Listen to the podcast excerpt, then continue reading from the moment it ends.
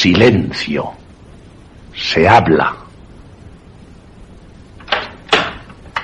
Julia. ¿Ya estás aquí? Hola. Hola. ¿Qué tal el día? Tranquilo. Mm, Por la forma en que lo dices, no ha sido demasiado tranquilo. ¿Te preparo algo de beber? Eh, sí. ¿Y tú? ¿Qué tal tu vuelta al trabajo? Interesante, muy interesante. Creí que, que había perdido práctica, pero no. ¿Sigue sin querer explicarme de qué va? Ya te lo dije. Es una variante de esteticien. Pongo guapa a la gente. Los demás detalles son muy aburridos. Siéntate aquí conmigo. Quiero hacerte una pregunta. ¿Vas a confesarme? Mm, En cierto modo, ¿has vuelto a saber algo de Guillermo? ¿Qué, Guillermo? Guillermo Romero, mi compañero de trabajo. Ah, Guillermo.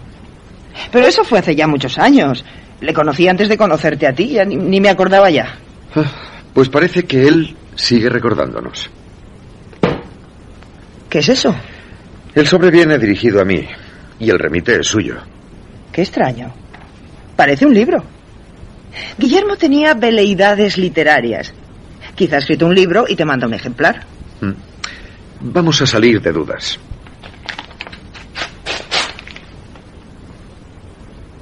Parece un diario. Es un diario. Sí.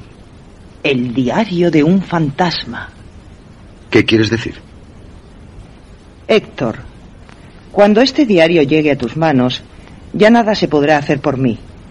Todo lo que relato en estas páginas, por muy fantástico que pueda parecer, no se aparta un ápice de la realidad. Te ruego, Héctor, en nombre de nuestra antigua amistad, que hagas lo posible por difundir su contenido. Si la lectura de estas páginas sirve para avisar a algún ingenuo viajero, mi espíritu se encuentre donde se encuentre, se dará por satisfecho. Qué extraño. De pronto he sentido como un escalofrío. ¿Estás seguro de que quieres leerlo? Te propongo guardarlo en un cajón y tirar la llave. Eh, No, no. Estoy decidido a leerlo. Pero ahora estoy cansado.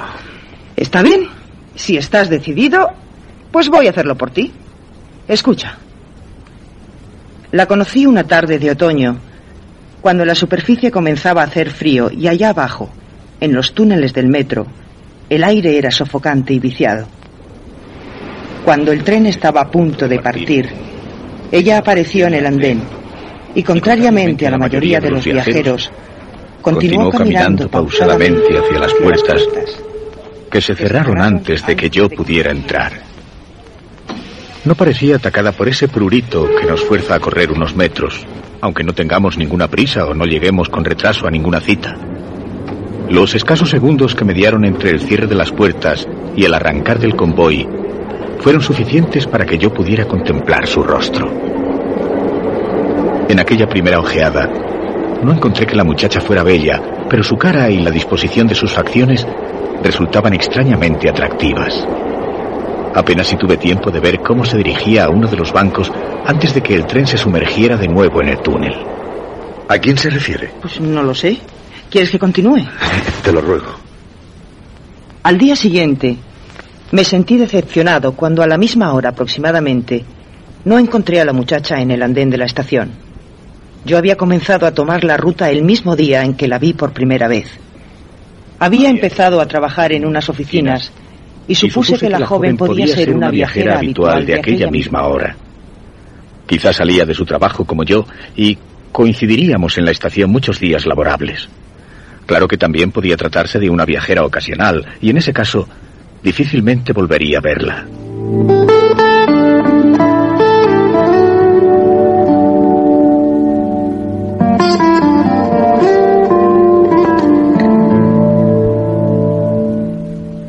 Durante el fin de semana me sentí intranquilo.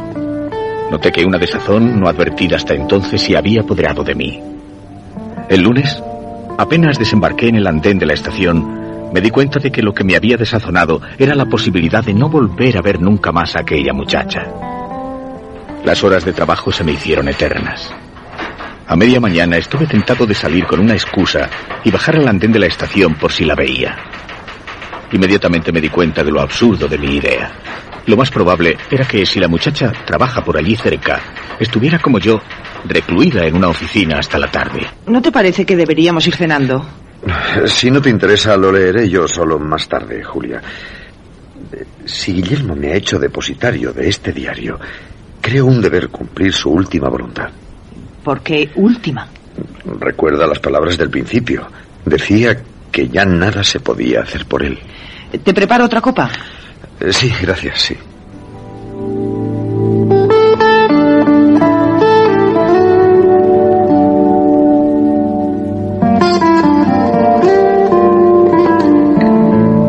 Me las ingenié para estar junto al reloj de fichaje, unos segundos antes de la hora de salida de la oficina. Cuando el segundero completó el último minuto, introduje mi ficha en la ranura y salí corriendo. Bajé de dos en dos las escaleras del metro y escudriñé el andén en busca de la muchacha que todavía no había llegado o ya se había ido.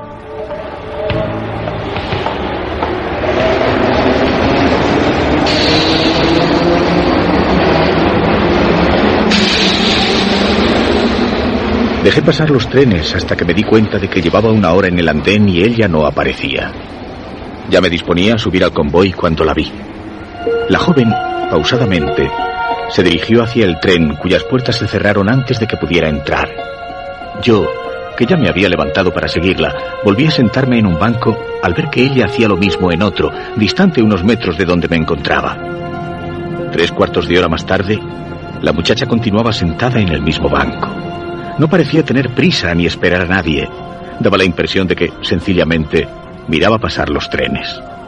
En cierto momento en que no había muchos viajeros en el andén, buscó algo en su bolso y sacando lo que me pareció un rotulador, dibujó algo a hurtadillas sobre la superficie de la pared. Casi inmediatamente hizo su entrada un tren en la estación y la muchacha subió a él. A fin de pasar inadvertido, subí en el vagón contiguo y la contemplé durante el viaje a través del cristal de la puerta de comunicación.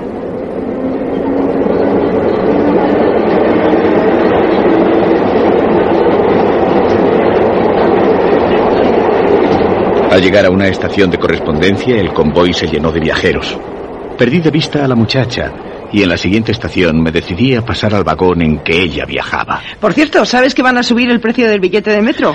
Por el amor de Dios, Julia, eso no tiene ninguna gracia. ¿Es que no presagias algo terrible en este relato? Sí, que terminará por producirme jaqueca. Bien, pero si insistes, sigo. Sin duda la muchacha tenía que haberse bajado en la estación anterior, porque ya no estaba en el tren. Con el entrar y salir de tanta gente, la joven había desaparecido sin que yo lo percibiera. Por lo menos ya sabía la estación en que subía y el sitio en que abandonaba el tren.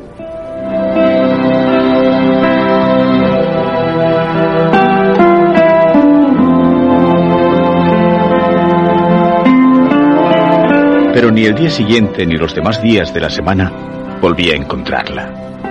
Esperaba en el andén las horas muertas, haciendo cábalas y suposiciones fantásticas. Estará enferma. Habrá tenido que quedarse hasta tarde en el trabajo. Como hace buen día, habrá tomado el autobús. Ninguna de aquellas suposiciones me satisfacía enteramente, pero todas podían resultar plausibles. ¿Acaso no la vería más? Después de tantas tardes de espera, la idea de no volver a verla se me hacía intolerable. Me habría enamorado de ella.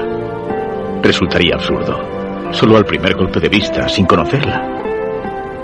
Un viernes, último día laboral de la semana, subía decepcionado la escalera de mi casa cuando, de súbito, una idea me vino a la mente. El rotulador. ¿Cómo lo has sabido? Muy sencillo. Es la única pista que queda de esa misteriosa muchacha. A veces creo que te subestimo. Escucha. Bajando de dos en dos los escalones, salí a la calle y corrí hacia la boca del metro. Claro, el rotulador. ¿Cómo no se me había ocurrido antes?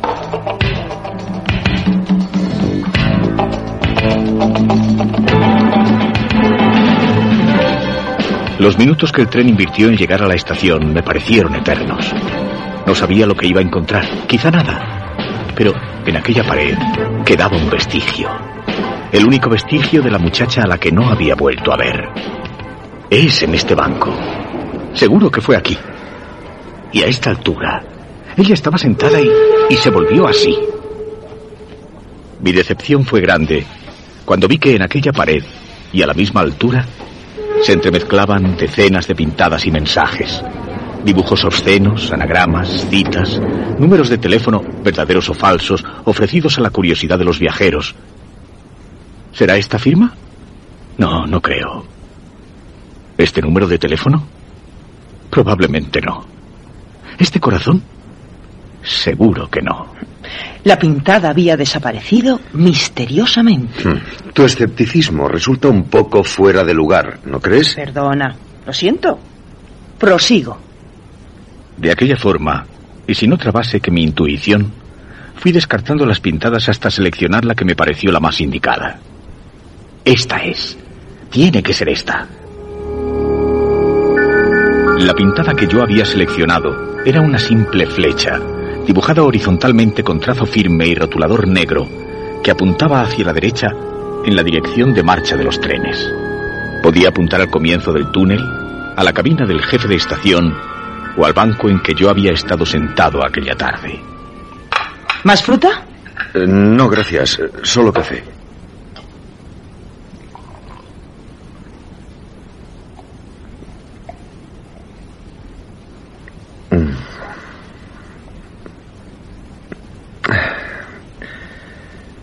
¿A qué sabe? A café, supongo. ¿Por qué? Me sabe mal la boca desde hace una temporada. Algo de estómago, imagino. No, no quiero más azúcar. ¿Te importa seguir leyendo? Oh, por favor. Transcurrieron varios días y no volví a encontrar a la muchacha del metro. Permanecí en aquella estación durante horas, mirando el paso de los trenes y escrutando los rostros de los viajeros. Se dibujaron otras pintadas en la pared y la flecha aquella, que parecía haber atravesado mi corazón, quedó oculta bajo la maraña de trazos.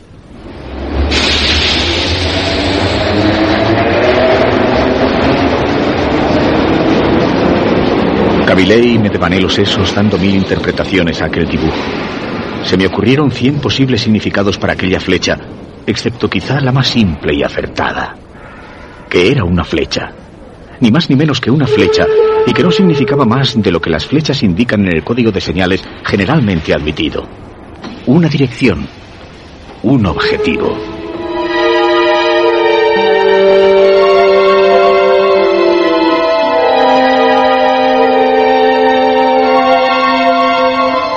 Un día, tras recorrer el trayecto que separaba la estación en que habitualmente lo tomaba hasta la siguiente, el convoy sufrió una avería y los viajeros nos vimos obligados a esperar en el andén la llegada del próximo tren. Yo, que había tomado la costumbre de leer todas las inscripciones y de descifrar todas las pintadas, sentí que el corazón me daba un vuelco. En una pared de aquella estación tan próxima a la mía, y en la que no me había detenido nunca, Allí una pequeña flecha negra recién pintada. La tinta está todavía fresca. Hasta se puede oler. Ella ha estado aquí hace un momento. Quizá todavía esté aquí. Recorrí el andén atestado de gente. Me fijé en los rostros de todas las mujeres, recibiendo ojeadas de desdén de muchas o miradas inquisitivas de sus acompañantes, pero no hallé a la que buscaba. Abandonando el andén, corrí por todos los pasillos y galerías, provocando sobresaltos en las personas que deambulaban por ellos. Regresé al andén. Volví a mirar por todas partes, pero fue inútil. Se está burlando de mí. Está jugando. El desasosiego me hacía desbarrar.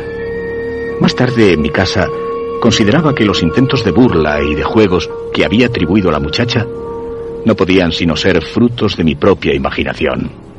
Ella no me conocía ni sabía nada de mí. Mm, presiento que está a punto de entrar en contacto con la mujer misteriosa. Quizá. Sigue, por favor. Tanto empeño puse y tan grande fue mi desazón que el destino quiso darme una tercera oportunidad.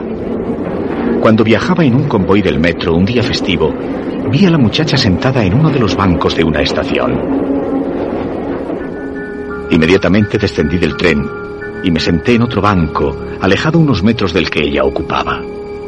El andén se vació rápidamente y debido a que era domingo y la estación poco concurrida, quedamos solos en ella la muchacha y yo. Yo la miraba hurtadillas. Ella parecía contemplar con indiferencia los anuncios del andén de enfrente. Esta vez no se me escapa. Tengo que hablar con ella. Tras algunos momentos de vacilación, me levanté y fui acercándome al banco de la muchacha.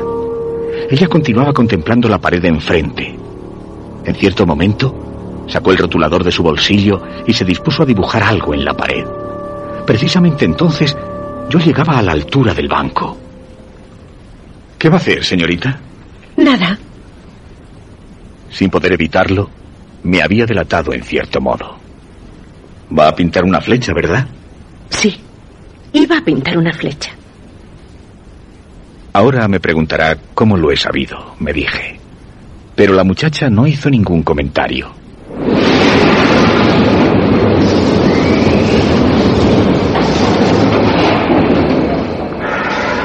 Tengo que irme. ¿Volveré a verla? No lo sé. Me llamo Guillermo. ¿Y usted? Me llamo Cristina. Cris.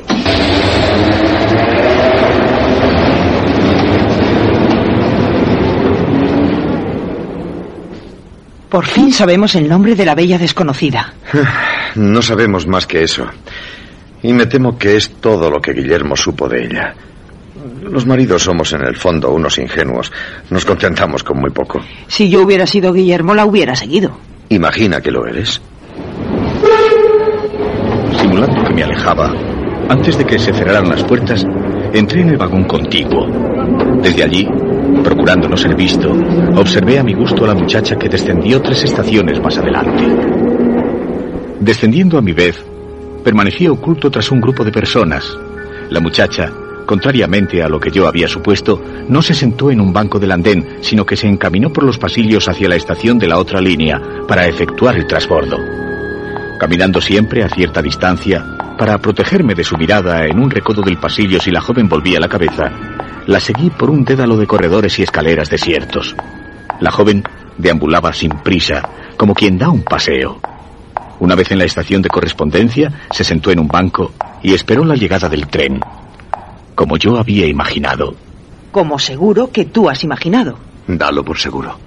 Como yo había imaginado, la muchacha sacó el pequeño rotulador y dibujó una flecha. Cuando la muchacha tomó el tren, di una carrera y entré en el último vagón. Asomándome a la puerta en cada estación, me aseguré de que la joven no se apeaba. En la última estación de la línea, mientras el resto de los viajeros se dirigía hacia la salida, ella pasó al andén contrario como si tuviera intención de deshacer el camino andado.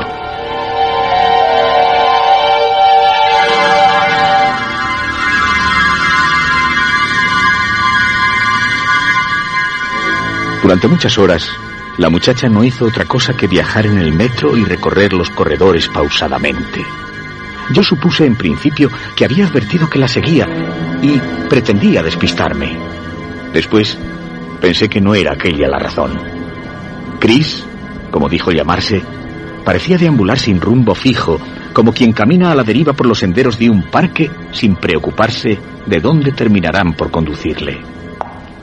Muy próxima ya la hora de cierre del subterráneo, atajando por otro pasillo, me adelanté a la muchacha y cuando ella hizo su entrada en el andén, me encontró sentado en un banco. Chris no pareció extrañarse. Me miró un momento con una sonrisa incierta y se sentó en otro banco cercano. ¡Qué coincidencia! Otra vez nos encontramos. No es una coincidencia. Sé que me ha estado siguiendo durante toda la tarde. Le aseguro que yo, yo no quisiera... Lo que no sé es por qué lo ha hecho. Ah, tiene que perdonarme. Yo tampoco lo sé muy bien. La cabellera de la muchacha era de un negro azabache. En su rostro no había ni una sombra de maquillaje. Espero no haberla molestado. Claro que me ha molestado. No me gusta que me sigan cuando voy de paseo. ¿De paseo por los pasillos del metro? Chris movió la cabeza afirmativamente. En la estación hizo su entrada un tren.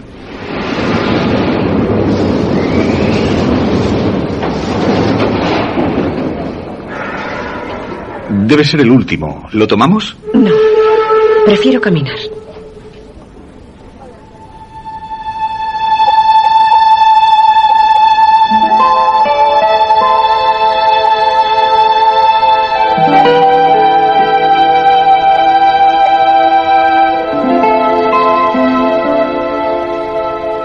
Aquí es donde vivo. ¿Podemos... eh, ¿Puedo verla otro día? ¿Por qué no? Pero no venga aquí. Los vecinos, ya sabe. Entonces, ¿dónde? Seguramente en el metro. Fuera mera coincidencia o no, volví a encontrar a la muchacha. En la estación del metro, claro. ¿Más café? Eh, Sí, por favor. Fuera mera coincidencia o no, el lunes volví a encontrar a la muchacha en la estación de metro de mi trabajo. ¿Puedo invitarla a tomar algo? Más tarde. Durante más de dos horas, acompañé a la joven paseando por corredores y estaciones de metro. Perdone, pero siento curiosidad por saber... ¿Por qué paseo por el metro? A mucha gente le gusta pasearse por la superficie. Yo prefiero hacerlo bajo tierra. Cuando salimos del subterráneo, el crepúsculo agonizaba. A pesar de ello, Chris extrajo de su bolso unas gafas de sol de cristales muy oscuros y se las puso.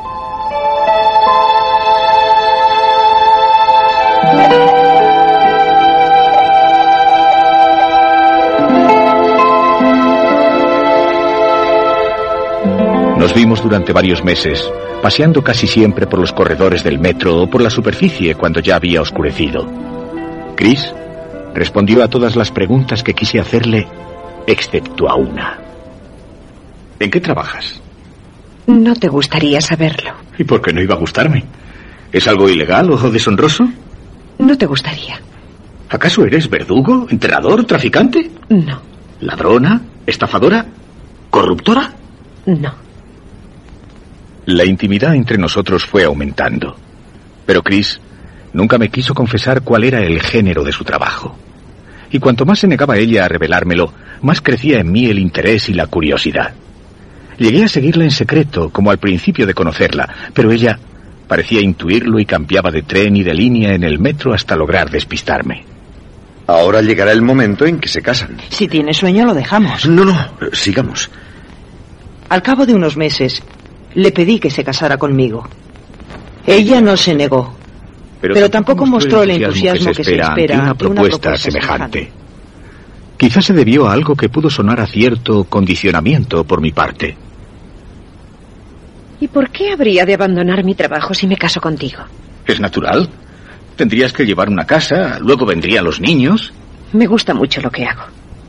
Me sentiría frustrada si tuviera que abandonarlo. ¿No serías capaz de hacerlo por mí? Es posible. Pero recuerda siempre que has sido tú quien me lo ha pedido. Chris me pidió un plazo para arreglar sus asuntos y encontrar a alguien que la sustituyera en el trabajo. Mientras tanto, nos dedicamos a buscar un piso y solo encontramos uno que fuera lo suficientemente espacioso y cuya renta estuviera al alcance de mis ingresos. Pero es un sótano. Apenas entra claridad. Tendremos que estar continuamente con la luz encendida. No me importa. Yo también vivía en un sótano, ¿recuerdas? ¿Seguro que no lo lamentarás? Tú eres la que va a pasarse más tiempo en casa. Te digo que no me importa.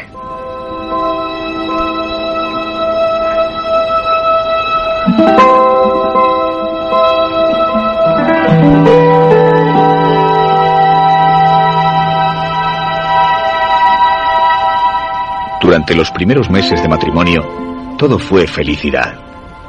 Yo pasaba gran parte de la jornada trabajando y cuando regresaba a casa ya había oscurecido. De ese modo, no sentí demasiado verme obligado a vivir en un piso tan bajo.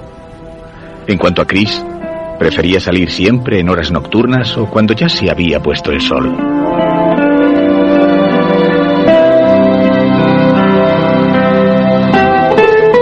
A pesar de que me hubiera sentido muy feliz, la llegada de un hijo no parecía anunciarse. Yo escrutaba el rostro de Chris en busca de una palidez reveladora o de algún signo que denotara el tan ansiado embarazo.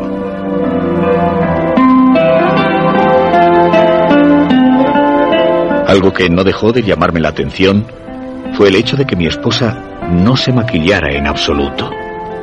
Jamás encontré en su rostro huellas de colorete o de carmín en sus labios. Entre los útiles de aseo de Chris, nunca pude hallar una barra de labios, un lápiz de sombra de ojos o un tarro de crema. Dime una cosa, ¿por qué no te maquillas? Nunca me he maquillado. Ni lo haré jamás. ¿Acaso te molesta? No, no, no me molesta. Eh, Es mera curiosidad. Mera curiosidad. Igual que cuando te empeñabas en saber en qué trabajaba. Bueno, bueno, no lo tomes así, mujer. No tiene ninguna importancia. En aquellas circunstancias, no me atreví a decirle a mi esposa que otra de mis curiosidades era saber por qué continuaba paseándose algunos días por los pasillos del metro.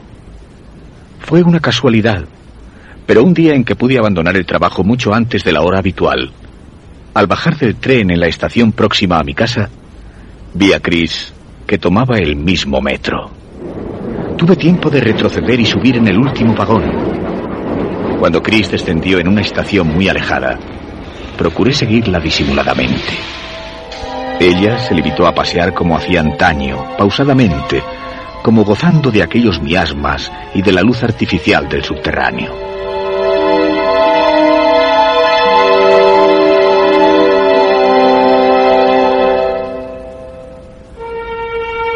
Al cabo de algunos meses, Chris se fue volviendo más huraña y comenzaron a molestarme alguna de sus manías. ¿Se puede saber por qué ese empeño en comerte la carne cruda? Me gusta. Y no soy un caso especial. Mucha gente se limita a aderezar el picadillo con ajo y perejil. Si la carne es buena, es preferible no freírla. ¿Tú crees? Chris afirmaba, y sonriéndome, me invitaba a besarla, mientras colgaban de sus labios fragmentos como pequeños gusanos de carne picada. ¿Y el hígado? ¿También la gente se lo come crudo? A mí me gusta. Ya que estamos en ello, también me gustaría a mí saber por qué te ha dado por volver a pasear sola por los pasillos del metro. También vas a reprochármelo. Me aburro en casa. Me obligaste a dejar mi trabajo. ¿Te molesta que haga lo que quiera con mi tiempo libre? Si tuviéramos niños. De esta forma, nuestras relaciones se fueron agriando, especialmente por parte mía, ya que ella, dejando aparte sus pequeñas manías, era una esposa a la que nada se le podía reprochar. Yo me sentía incómodo al saber que mi mujer, mientras yo me encontraba en la oficina, se paseaba durante horas por los corredores del metro. Llegué a pedirle, con tal de encontrarme más tranquilo, que volviera a su antiguo trabajo. ¿Quieres que trabaje de nuevo? No me explico a qué viene tanto empeño después de obligarme a renunciar a mi empleo. Lo prefiero a saber que estás todo el día amargada en casa. Y maquíllate un poco, mujer. Tienes un aspecto muy descuidado. No vuelvas a decirme que me maquille. Ya te dije en una ocasión que nunca lo había hecho.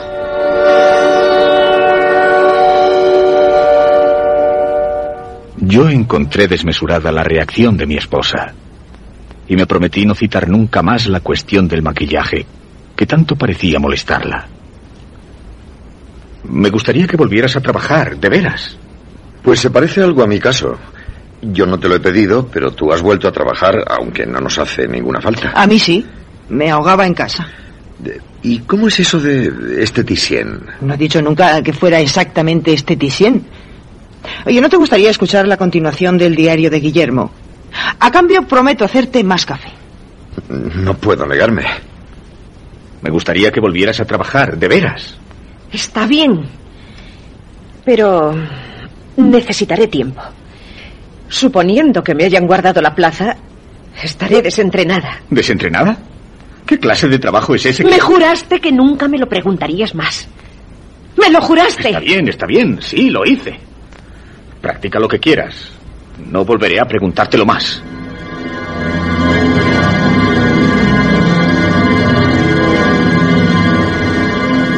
Algunos días más tarde, me sentí indispuesto y tuve que quedarme en casa. A pesar de que no tenía fiebre ni síntoma alguno de enfermedad, era presa de repentinos ataques de sudor y de debilidad que me obligaban a permanecer sentado o en cama el mayor tiempo posible. Chris me cuidaba con esmero, aunque a veces se encerraba en un cuarto para practicar lo del trabajo, como decía ella. Yo, fiel a mi promesa, no le volví a preguntar en qué consistía aquel entrenamiento. Ni siquiera pude poner objeción cuando percibí que, tras la sesión de prácticas, mi esposa echaba la llave a la habitación y la guardaba a buen recaudo. ¿Cómo te encuentras? Mejor. Pero todavía estoy un poco débil. Tómate este caldo. Te sentará bien. Y deberías tomarte la carne cruda. Tiene mucho más alimento. Tanto insistió Chris en el tema que un día me decidí a probarlo. Tomando con mano trémula el tenedor, me llevé a la boca unos fragmentos de picadillo. Ante mi sorpresa, encontré que tenía un sabor agradable. El aderezo de ajo y perejil le daba un sabor picante y muy sabroso. Hasta me atreví a probar el hígado crudo como hacía mi esposa, pero como experimentara arcadas, tuve que desistir. Toma, bebe. Lo has hecho bien cargado. Pero no sé. ¿Qué? Sabe raro. Pues será el agua. ¿Tú no quieres? Prefiero un té.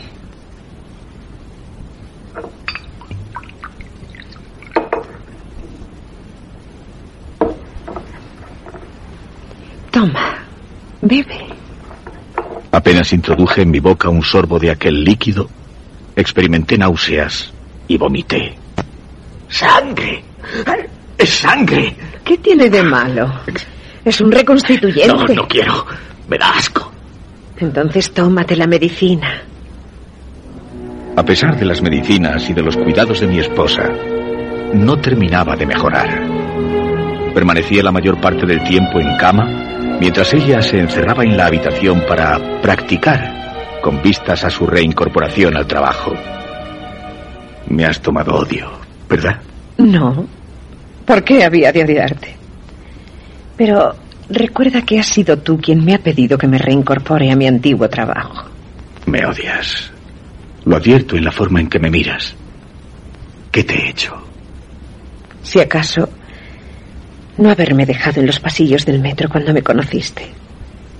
Pero no te odio. Yo soy así. Ya lo sabes. Un día, o mejor, una noche, porque Chris procuraba salir siempre tras la puesta del sol, llegó con unos paquetes y bolsas que traían la marca de una perfumería y con un objeto envuelto en una tela de saco. ¿Qué has comprado? Cosas que me hacen falta. ¿Qué cosas? Lo sabrás a su tiempo. Chris se encerró en la que llamaba su habitación de prácticas y yo, que no había vuelto a sacar la conversación, experimenté un vivo deseo de saber a qué tipo de entrenamiento se refería mi esposa cuando hablaba de prácticas para regresar a su antiguo trabajo. Como pude, me levanté de la cama y apoyándome en las paredes y en los muebles, tan grande era ya mi debilidad, fui aproximándome a la habitación en que mi mujer practicaba. Esperaba oír algo, un ruido delator de la clase de actividad a la que estuviera entregada. Cuando estuve junto a la puerta, permanecí en silencio, a pesar de que temía que los violentos latidos de mi corazón me delataran. Sudaba copiosamente a causa de la debilidad y advertí que estaba conteniendo la respiración. ¿Por qué tengo miedo? Era cierto. Sobrepasando a mi estado de debilidad, por encima de los temblores que sacudían mi cuerpo, experimentaba una sensación de pánico cuyo origen no podía adivinar. ¿Por qué estoy tan asustado? El silencio era absoluto. Ningún ruido delataba cuál podía ser la actividad a que Chris estuviera dedicada. Pero lo que sí pude percibir fue un olor, un conjunto de olores, todos muy agradables, que emanaban de la habitación a través de la puerta cerrada. Parecía oler a rosas, a jazmín, a claveles. Era toda una sinfonía de aromas que debido a mi estado de debilidad llegó a marearme. Pero por debajo de aquellas fragancias, casi oculto por ellas, había otro olor, hediondo y nauseabundo, que parecía querer disimularse entre el conjunto de aromas. Dime una cosa, Julia. ¿Por qué has dejado de maquillarte desde que trabajas? Eso ahora no tiene ninguna importancia. ¿No deseas saber cómo termina la historia de Guillermo? No excesivamente. No, gracias, no quiero más café. En lugar de despejarme, me produce una especie de sopor. Es preciso terminar lo que se ha comenzado. ¿Cómo? Escucha, pronto llegará el final. Como pude, regresé a la cama y esperé a que Chris abandonara aquella habitación. Cuando lo hizo y llegó, hasta, mí, toda, ella, venía envuelta en la vaporosa nube de fragancias. Pero debajo, como una radiación de fondo, podía percibirse el olor de algo putrefacto.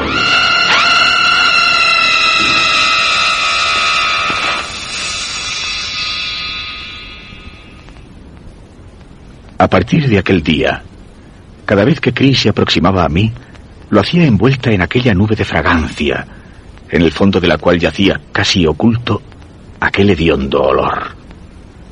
Postrado como estaba en cama, la vi entrar en días sucesivos portando paquetes de regulares dimensiones. En cierta ocasión incluso trajo una especie de pequeño baúl que tuvo que arrastrar, debido a su peso, hasta la habitación. Yo la miraba sin preguntar. Estaba tan débil que me encontraba por completo a merced de mi esposa, la cual, a pesar de pasarse gran parte del día en aquel cuarto, me daba de comer puntualmente a mis horas y me proporcionaba las medicinas necesarias para mi curación. ¿Y las tijeras grandes? Las he cogido. Me hacen falta para practicar. ¿Para practicar? Eso es. Los días fueron transcurriendo y yo no recobraba la salud. En la oficina pusieron un suplente y mi sueldo se vio reducido a una cifra que apenas bastaba para subvenir a las más elementales necesidades. Yo esperaba que, tras semanas de concienzudas prácticas, Chris estuviera ya lo suficientemente entrenada como para trabajar en su antiguo empleo. Aunque tuviera que ausentarse durante parte del día, los ingresos empezarían a ser mayores. Por otra parte, comencé a confesarme que la ausencia de mi esposa, lejos de molestarme, me serviría de lenitivo y tranquilizante. ¿Qué más daba que permaneciera en casa si la mayor parte del tiempo lo pasaba encerrada en la habitación? Aquella situación, unida al quebrantamiento de mi salud, me atacaba los nervios. ¿Cuándo piensas reincorporarte a tu trabajo? Dentro de unos días. ¿Estás segura de que te han guardado la plaza? Para esas cosas no hay muchos aspirantes. Y yo soy una experta. Aunque hace falta práctica. Nuevamente, experimenté deseos acuciantes de saber, pero me mordí la lengua y preferí no tener a mi esposa de mal humor para el resto del día. Una idea me venía rondando por la cabeza en los últimos tiempos. La debilidad de mi estado era lo único que me había impedido llevarla a la práctica. Chris parecía leer mis pensamientos. ¿En qué piensas? En nada. Anda, tómate la medicina. Y al mirarme, su gesto, duro e impenetrable en los últimos tiempos, se ablandó momentáneamente y hasta pareció que de sus ojos iba a rodar una lágrima. Pero solo fue durante un segundo. Al siguiente, la dureza de su expresión se había recompuesto. El lunes me reincorporo al trabajo.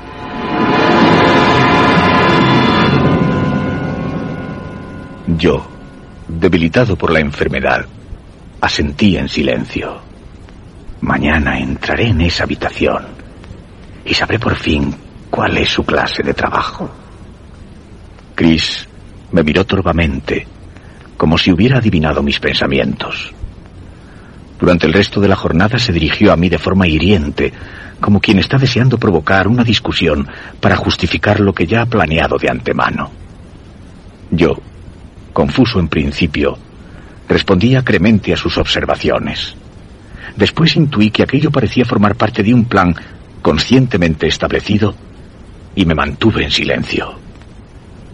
De todas aquellas frases, me impresionó especialmente una que no supe descifrar en su integridad. ¿Cuál era?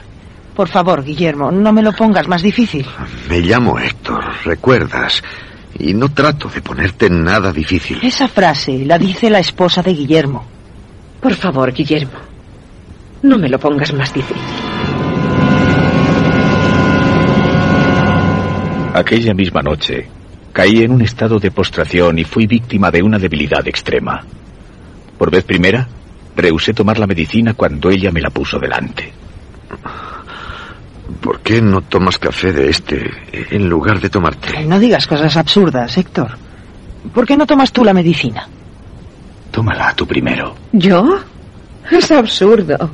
Yo no estoy enferma. Vamos, no actúes como un niño.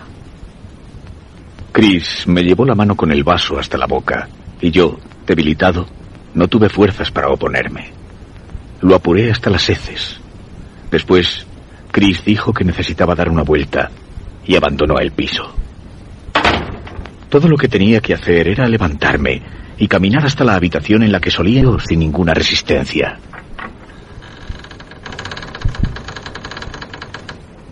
Una densa nube de olores penetrantes llegó hasta mí y acrecentó mi debilidad. Olores acres y aromas agradables, esencias florales y el tufillo inconfundible de antisépticos. Y envolviéndolo todo, coaligando la mezcla, el hedor punzante de la putrefacción.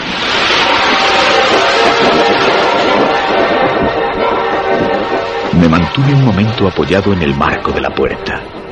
Después fui aproximándome al armario que parecía el punto desde el cual emanaba aquella nube de olores. Y así el tirador. Un segundo antes de abrir, vi algo blanco y voluminoso con el rabillo del ojo. Sobre la larga mesa yacía una forma longitudinal inequívoca. La sábana formaba pliegues reveladores de la anatomía. Marcaba los pies, el pecho, la cabeza. Un cuerpo humano. Negándome a la evidencia, me dije que era mi estado de debilidad lo que me hacía percibir formas erróneas. Nadie había entrado en la casa, a excepción de mi esposa y yo mismo. Mi esposa que en los últimos días había acarreado una serie de paquetes de regulares proporciones.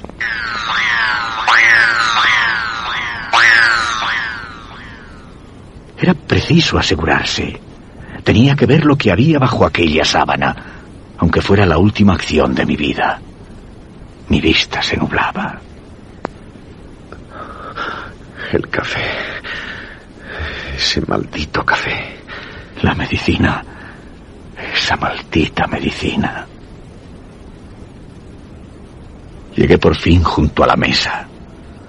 Tomé un extremo de la sábana y muy poco a poco fui tirando de ella.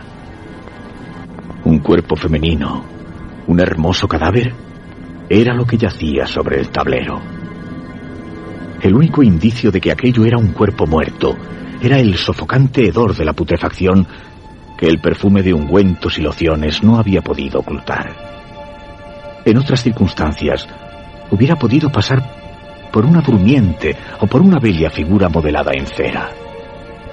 Pero aquello era carne, la obra de un artista. Los cabellos, exquisitamente peinados, brillantes y sedosos, descendían hasta la altura del pecho. El rostro constituía una obra maestra de la cosmética.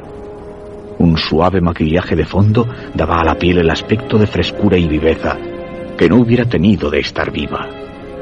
Sobre las mejillas, un sabio toque de colorete imitaba a la perfección el tono de la vida. Los labios, exquisitamente perfilados, tenían como modelada una ligera sonrisa. Los ojos, cerrados en actitud de durmiente, aparecían sombreados y hasta tentadores. El resto del cuerpo, hasta los pies, había sido tan perfectamente maquillado que la carne, a pesar del penetrante hedor que desprendía, resultaba incluso tentadora. me encuentro mal. El café. Ese maldito café. A punto de perder el conocimiento y sin poder dar crédito a mis ojos, me, pareció que aquí y allá en el inicio de las, extremidades, y en la base, del, cuello, la piel estaba surcada por una finísima línea longitudinal. Tuve que vencer el repugnante olor a carne putrefacta. Y al aproximarme más, percibí que lo que había tomado por líneas eran finísimas costuras, perfectos y casi invisibles pespuntes que unían entre sí los diversos fragmentos de aquel cuerpo. Oh, esos paquetes que trajiste. Esos paquetes que trajiste. En cierto momento, sin saber exactamente cómo, intuí que Chris estaba a punto de volver. Ya había recorrido parte del camino de vuelta hacia mi cama cuando escuché su llave en la cerradura.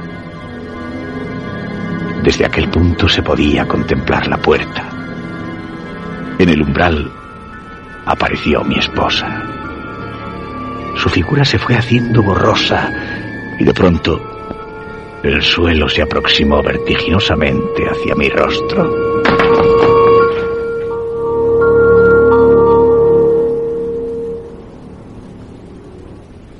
Cuando recobré el conocimiento, me encontraba en la cama, tendido cuán largo era. Lo primero que vi fue el bote de la medicina sobre la mesilla.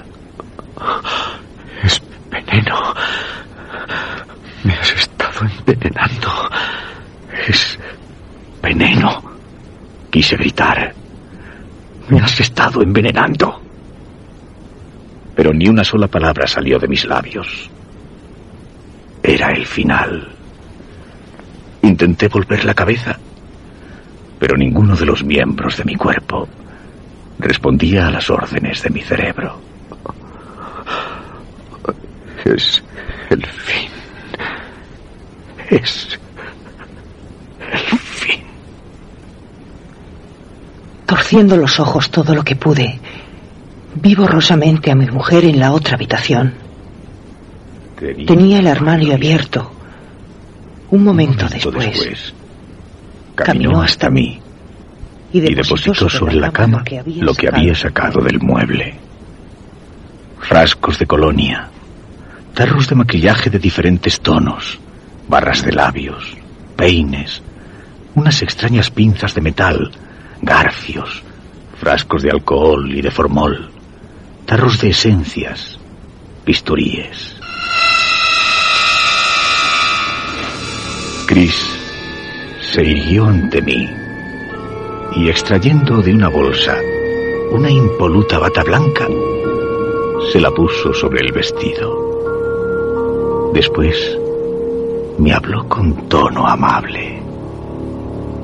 Ahora ya conoces mi oficio. Sabes que para regresar me hacía falta mucha práctica, pero la he recuperado enseguida.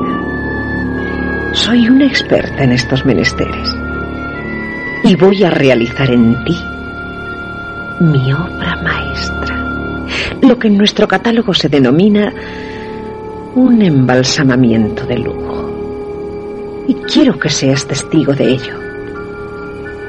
Por eso hasta el final no te extraeré las vísceras.